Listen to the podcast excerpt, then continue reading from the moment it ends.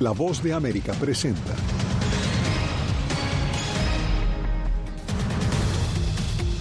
Tribunal Supremo de Venezuela pide constancia de la inhabilitación de María Corina Machado. Estados Unidos impone nuevas sanciones a funcionarios de Guatemala. Además, reforma económica del presidente Milei genera protestas en Argentina. Y en Gaza, Hamas rechaza propuesta de tregua y liberación de rehenes.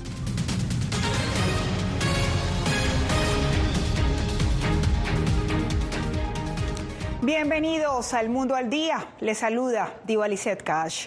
Comenzamos las noticias en Venezuela porque el Tribunal Supremo de ese país pidió a la Contraloría confirmar si está inhabilitada la opositora al gobierno de Nicolás Maduro, María Corina Machado. Hacemos contacto en Caracas, donde está nuestra corresponsal Adriana Núñez Rabascal. Adriana, ¿qué tal? Cuéntanos, ¿qué impacto ha tenido esta decisión? Bueno, en primer lugar, lo que sucede es que la candidatura de la opositora María Corina Machado sigue en el limbo. ¿Y por qué sigue en el limbo? Porque la Contraloría General de la República debe entregar en un plazo máximo de tres días al Tribunal Supremo la copia certificada que garantiza que María Corina Machado está inhabilitada políticamente. Pero una vez reciba esto, el Tribunal Supremo de Justicia no tiene un tiempo definido para decidir si la va a dejar competir en elecciones presidenciales previstas para el año 2020 y esto es aún más preocupante para la oposición. ¿Por qué? Porque el Tribunal Supremo se puede tomar todo el tiempo que quieren revisar esto, pero las elecciones presidenciales podrían darse a mediados de 2024, tal y como acordaron en una negociación en Barbados en el mes de octubre, oficialismo y oposición de Venezuela. Para la mayoría de los analistas, esta no es una cuestión jurídica, sino política, porque Machado tiene las de ganar en esa presidencial en la que el actual mandatario Nicolás Maduro aspira a un tercer mandato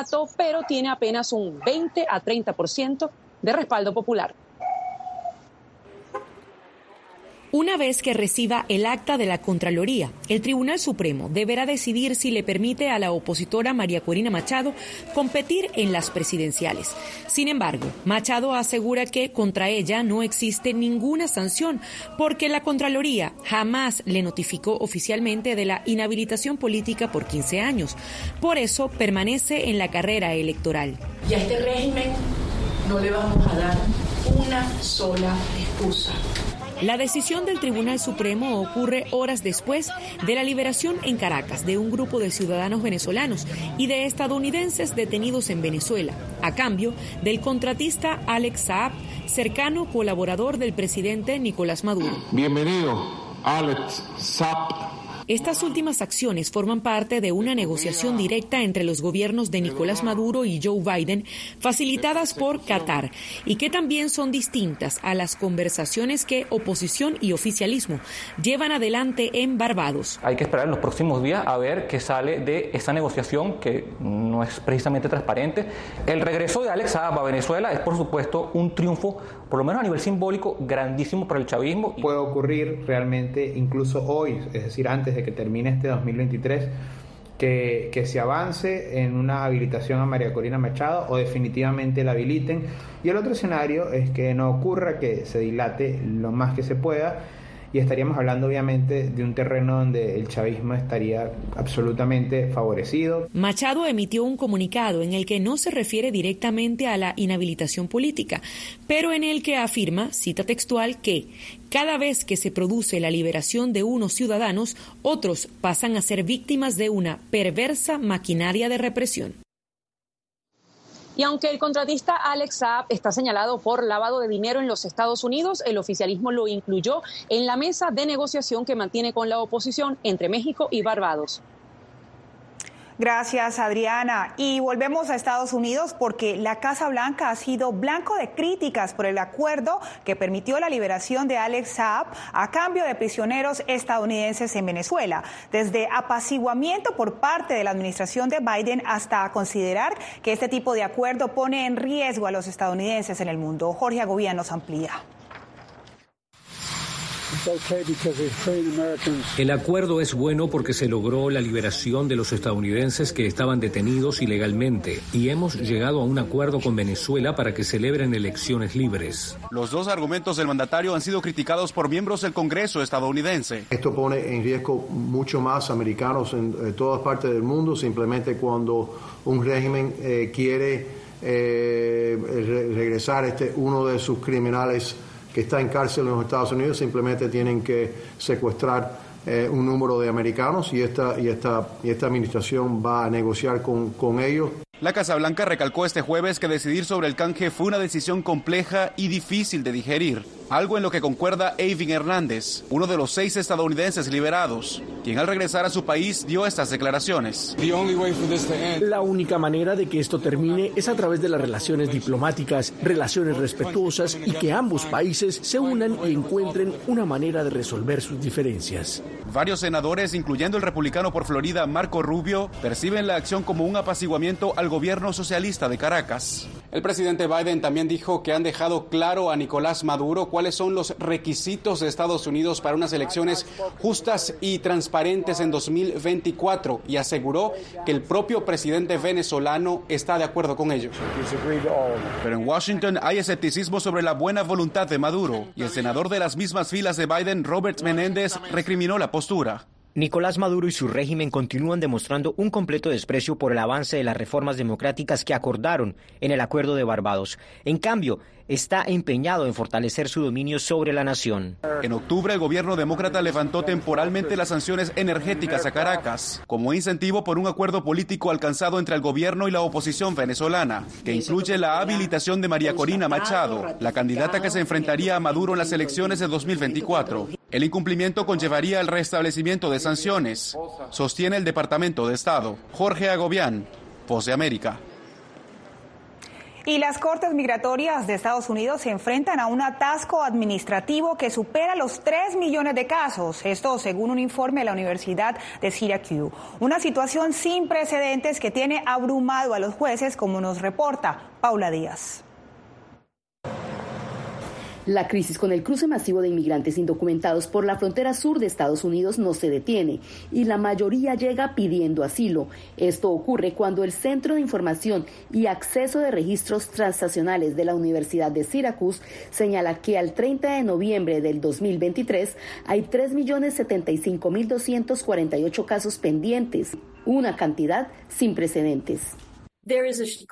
Hay una deficiencia crítica de jueces de inmigración. Tienen miles y miles de casos pendientes. Más de un millón de casos se acumularon solo durante los últimos 12 meses. Para noviembre del 2022, el atraso estaba cerca de los 2 millones de procesos en espera de una decisión. En su reporte, la Universidad de Syracuse señala que los 682 jueces en fusiones enfrentan un promedio de 4.500 casos pendientes, la cifra de magistrados de inmigración casi se ha duplicado desde el año fiscal 2017, cuando había 338 jueces en función. La Asociación Nacional de Jueces de Inmigración señaló a La Voz de América, a través de su presidenta Mimi Sankop, que el creciente retraso supone una enorme carga para los tribunales y la capacidad de los jueces para resolver oportunamente las solicitudes de asilo pendientes pero de estas demoras hay migrantes que se benefician. Las personas que se benefician es realmente las personas que no tienen uh, mucho fundamento en sus casos de asilo. En otras palabras, que no tienen evidencia para comprobar su caso. Esas personas con la cantidad de casos se van a beneficiar porque van a poder estar aquí en el país por años esperando que haya una decisión final en su caso. Este informe se revela justo cuando el gobierno del presidente Joe Biden negocia con senadores republicanos nuevos criterios para el sistema de asilo, a cambio de destinar más de 60 mil millones de dólares para apoyar a Ucrania. Paula Díaz, Voz de América, Washington. El presidente de Estados Unidos, Joe Biden, y su homólogo mexicano, Andrés Manuel López Obrador, conversaron este jueves sobre la necesidad de implementar mayor control en la frontera binacional luego del cruce masivo de migrantes que obligó el cierre de varios puertos fronterizos y la interrupción del comercio. Tuvieron la oportunidad de hablar sobre los esfuerzos en curso para gestionar los flujos migratorios sin precedentes en el hemisferio occidental. Los dos líderes coincidieron que se necesitan urgentemente medidas coercitivas adicionales para que se puedan reabrir los puertos de entrada clave a través de nuestra frontera compartida. El secretario de Estado Anthony Blinken y el de Seguridad Nacional Alejandro Mayorkas viajarán a México en los próximos días para reunirse con el presidente Andrés Manuel López Obrador. La visita se centrará en los esfuerzos binacionales para frenar los flujos migratorios. Y se acerca el cambio de gobierno en Guatemala y Estados Unidos anunció nuevas sanciones contra guatemaltecos que considera corruptos y antidemocráticos. Para ampliar esta noticia hacemos contacto en Guatemala con Eugenia Sagastume. Eugenia, ¿qué tal? ¿Qué reacciones empiezan a surgir por este anuncio? Diva, los sancionados aún no se han manifestado. Se trata de tres fiscales del Ministerio Público que actualmente participan en investigaciones que a criterio de Estados Unidos socavan la democracia, además de la expresidenta de la Corte Suprema de Justicia. Al respecto, el actual presidente de ese organismo del Estado indicó que si hay algo que perseguir sería el Ministerio Público quien es el encargado de buscar si existe un delito por perseguir contra la corrupción. Hay que mencionar que esta no es la primera vez que Estados Unidos ha dicho que sancionará a quienes tocaben la democracia o intenten impedir el cambio de mando.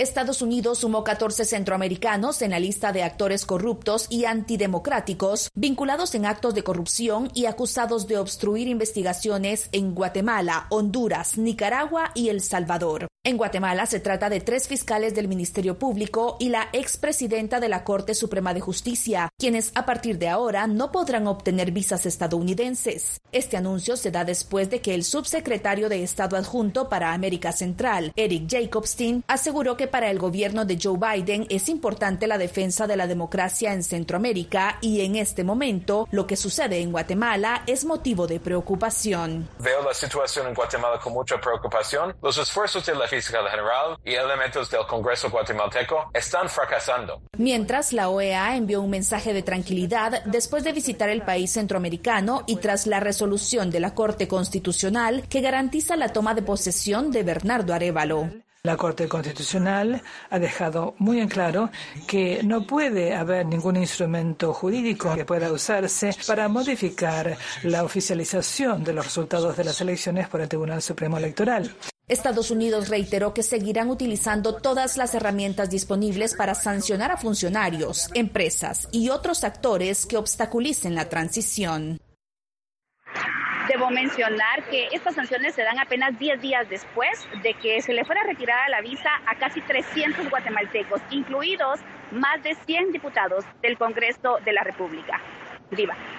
Gracias a Eugenia. Y de Centroamérica pasamos a Argentina, donde la amplia reforma económica del presidente Javier Milei desató protestas en distintos puntos del país. Desde Buenos Aires, Gonzalo Báñez nos reporta. Por cadena nacional y ante un tenso clima social, el presidente argentino Javier Milei anunció la aplicación por decreto de un paquete de reformas que elimina cientos de normas económicas y elimina también otras tantas leyes vigentes. El decreto de necesidad y urgencia que estamos presentando hoy tiene por fin comenzar el proceso de regulación económica que la Argentina tanto necesita para poder comenzar a crecer. En concreto, el decreto cuenta con 30 puntos que desregula la economía argentina y reforma al Estado.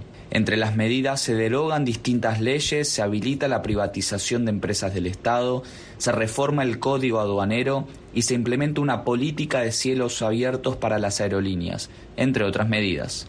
Este paquete despertó un inmediato reclamo por parte de la sociedad he pasado un montón de estas y no se lo vamos a permitir. Como está diciendo todo el pueblo ahí atrás, la patria no se vende. Rápidamente, el gobierno nacional ratificó las medidas y anunció que entrarán en vigor. Entendemos que hay gente que, por supuesto, no va a estar de acuerdo con las cosas que hacemos. Esto pasa no solo en este gobierno, pasa en cualquier gobierno y te diría que pasa con cualquier medida de cualquier gobierno. Los anuncios del presidente Milei generaron divisiones dentro del arco político, entre aquellos sectores que lo apoyaron y los otros sectores que prometieron denunciarlo ante la justicia para intentar que el decreto no entre en vigencia. Gonzalo Báñez Villar, Voz de América, Buenos Aires, Argentina. Y un segundo obispo fue arrestado en Nicaragua. Según la Asociación Intercultural de Derechos Humanos, el hecho de que el religioso rezara y expresara su cercanía por su colega también arrestado habría sido la causa. Donaldo Hernández nos informa. Esta fue la última misa que presidió el obispo Isidro Mora el pasado 19 de septiembre, antes de ser detenido por las autoridades nicaragüenses. El religioso mencionó en su homilía que la conferencia episcopal reza todos los días por el obispo Rolando Álvarez, quien purga una condena de 26 años de prisión por supuesta traición a la patria. Estamos siempre unidos, orando por esta amada diócesis de Matagalpa, orando por Monseñor Rolando. Defensores de derechos humanos denuncian que las homilías de los sacerdotes son vigiladas por agentes de seguridad y que por esa razón el obispo presuntamente fue apresado. Nadie puede mencionar ni a los presos políticos, mucho menos a Monseñor Álvarez. Toda homilía es filmada por las fuerzas de seguridad del régimen y ha prohibido toditita expresión eh, cristiana, espiritual del pueblo fuera también de las iglesias. La Policía Nacional no ha informado sobre el paradero del obispo Isidro Mora. El defensor de derechos humanos Joswell Martínez sostiene que esa es la norma con la detención de los sacerdotes. Quieren evitar de que se propague la información de que hay presos políticos, de que hay persecución en contra de cualquier forma de disidencia. Con el religioso Isidro Mora, ya son dos los obispos de la Conferencia Episcopal de Nicaragua encarcelados por el gobierno de Daniel Ortega. Donaldo Hernández, Voz de América. El Consejo de Seguridad de la ONU sigue enfrascado en el texto de una resolución sobre Gaza. Ya regresamos. A lo largo de mi carrera he recibido muchísimas amenazas de muerte. Periodismo, la prensa libre importa. El rol de los periodistas es ejercer el rol del perro guardián de la democracia. Disponible en vozdeamerica.com. ¿Quieres mantenerte informado de primera mano? Únete a nuestro canal de WhatsApp, lo que ocurre en Estados Unidos, América Latina y el mundo, directamente a tu celular. Escanea el código que ves en pantalla y conéctate con las noticias para recibir información veraz y balanceada. Noticias de última hora, reportes originales y verificación de información. Porque en La Voz de América, la prensa libre importa. Soy Jorge Agobián, corresponsal de La Voz de América en la Casa Blanca. Nuestro trabajo es conectar a Latinoamérica con Washington. Aquí somos la voz, oídos y ojos de nuestro continente para reportar lo que se decide en Estados Unidos e impacta en nuestros países. Traemos a esta sala de prensa las preguntas que la gente se hace y hablamos en un lenguaje sencillo para explicar las políticas globales, sus defensores y detractores. Y lo entregamos a nuestra audiencia para que saque sus propias conclusiones. Porque en La Voz de América, la prensa libre importa. Nosotros no somos ninguna oposición. La prensa no es ninguna oposición. Periodismo, la prensa libre importa. Entonces hay un poco de tema también de amenazas, ¿no? Disponible en vozdeamerica.com. ¿Cómo decidió este grupo de hombres no acabar con la civilización? Presentamos de Yalta a Malta, una serie documental que analiza las relaciones y amistades entre los líderes de la Guerra Fría cómo interactuaron, cuándo se conocieron y llegaron a discutir el destino del mundo. Es un lado de la historia que usted necesita ver. De Yalta a Malta. Vea los cinco episodios ahora mismo en VOA Plus.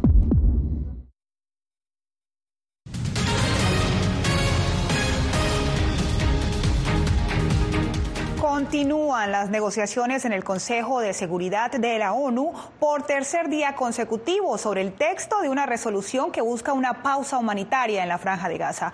Este jueves el organismo se reúne una vez más con el ánimo de negociar la propuesta. Ángela González está en Nueva York. Ángela, ¿qué es lo último? Divalicet ha sido otra jornada de intensas negociaciones aquí al interior del Consejo de Seguridad que más que nada han tenido discusiones a puerta cerrada la mayor parte de la tarde y según la embajadora de los Emiratos Árabes Unidos, pues ya las diferencias con Estados Unidos son mínimas y esperan poder llegar a un acuerdo en este texto y en este borrador que también otros miembros del Consejo de Seguridad han pedido revisar. Por tanto, esto ha eh, retrasado de nueva cuenta la votación de esta resolución que en últimas lo que pretende es poder escalar la ayuda humanitaria en Gaza y de alguna manera desescalar el conflicto. Escuchemos lo que dijo más temprano en conferencia de prensa el vocero del secretario general al respecto de la importancia de esta resolución. Obviamente lo que nos gustaría ver es algo que facilite la entrega inmediata, segura y sin obstáculos de ayuda humanitaria. Lo más útil para llevar a cabo esa operación en gran y sostenido volumen sería un cese el fuego humanitario inmediato porque no se trata solo de permitir el ingreso de camiones, sino también de poder realizar entregas de forma segura.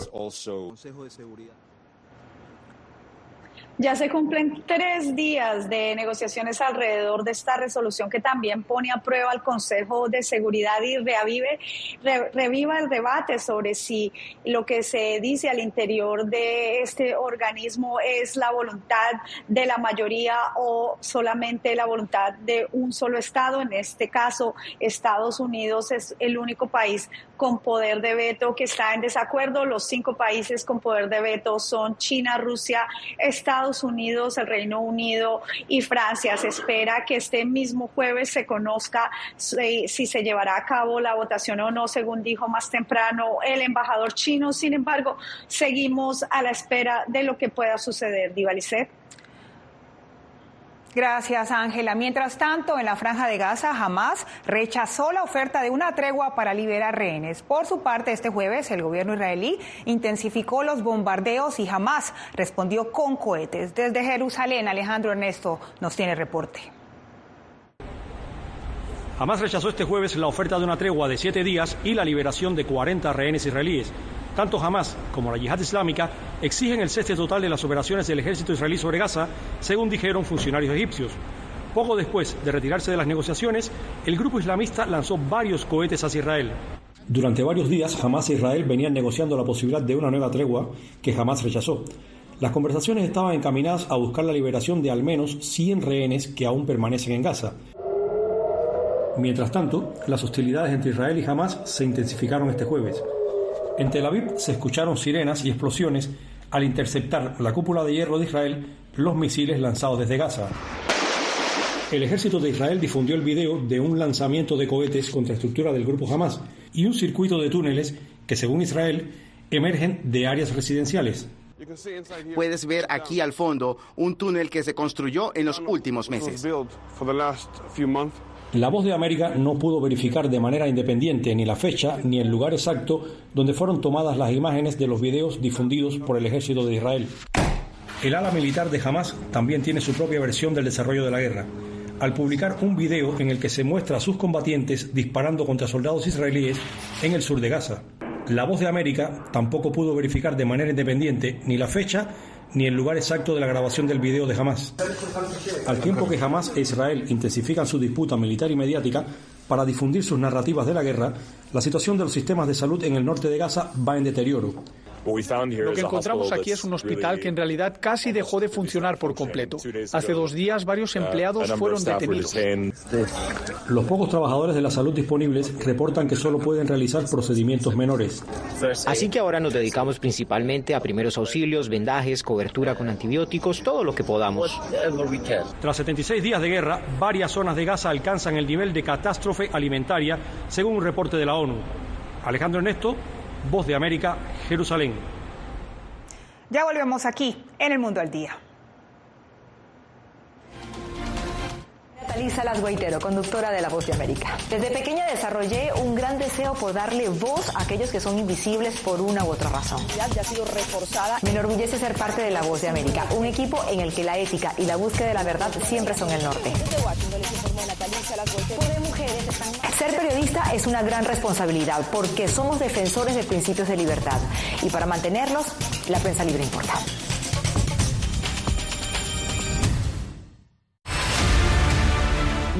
Concibo una democracia sin, sin periodistas. El libreto manda a un conflicto constante con la prensa independiente, con los medios de comunicación. Periodismo, la prensa libre importa, una coproducción de La Voz de América con nuestras afiliadas en la región.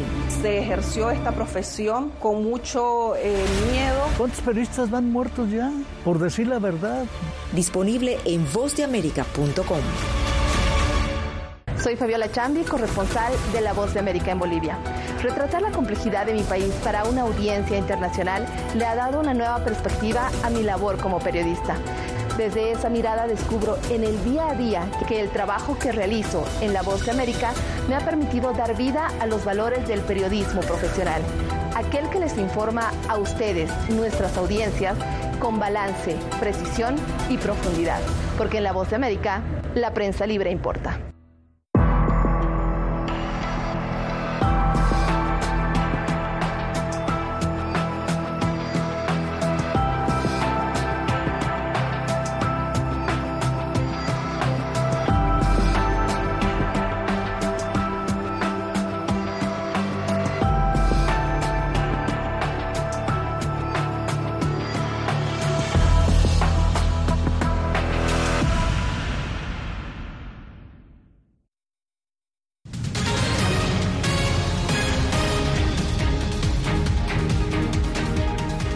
Máximo tribunal de la Unión Europea determinó que la UEFA y la FIFA, los mayores organismos del fútbol, actuaron ilegalmente al bloquear la creación de una Superliga Europea en el 2021. Jacopo Luxi informa.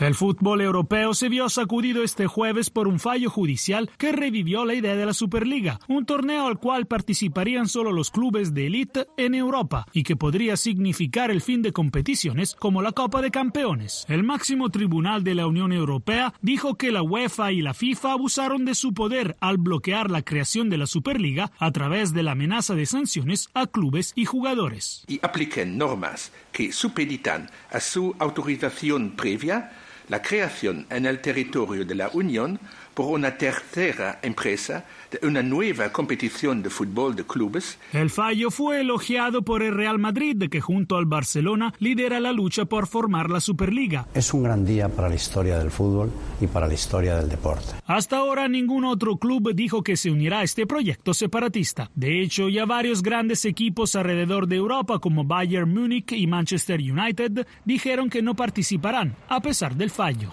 Pueden crear lo que quieran. Espero que comiencen esta fantástica competición lo antes posible con dos clubes. La Superliga es un proyecto que podría tener repercusiones no solo deportivas, sino también económicas y culturales, según analistas, porque podría destruir los equipos más pequeños y bloquear el libre acceso a todos los fanáticos. Incluso en la política, el gobierno inglés ya dijo que prohibirá a los clubes de la Premier League unirse a la Superliga para defender a los fanáticos.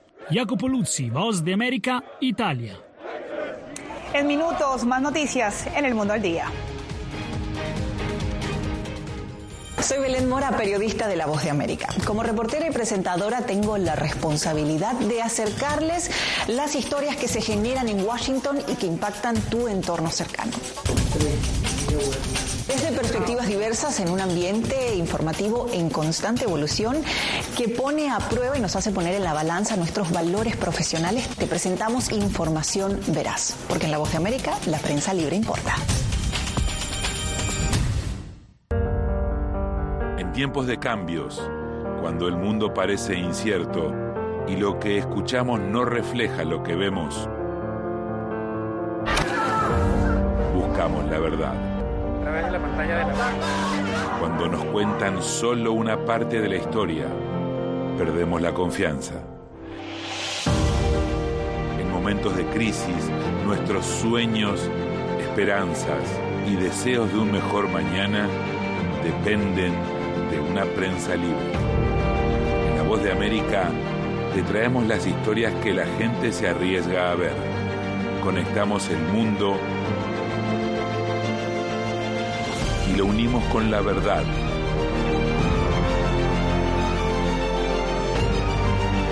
En La Voz de América te presentamos el panorama completo.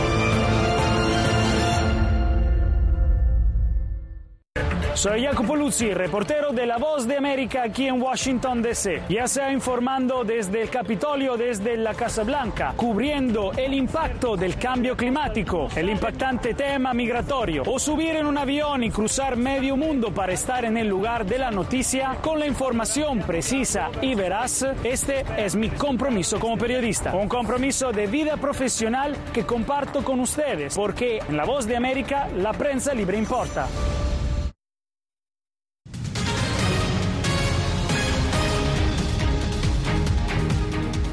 Nos despedimos con imágenes desde México, donde la Navidad se disfruta al estilo de Pastorela, un desfile que cuenta la historia del nacimiento de Jesús al estilo indígena. Les acompañó Diva Cash.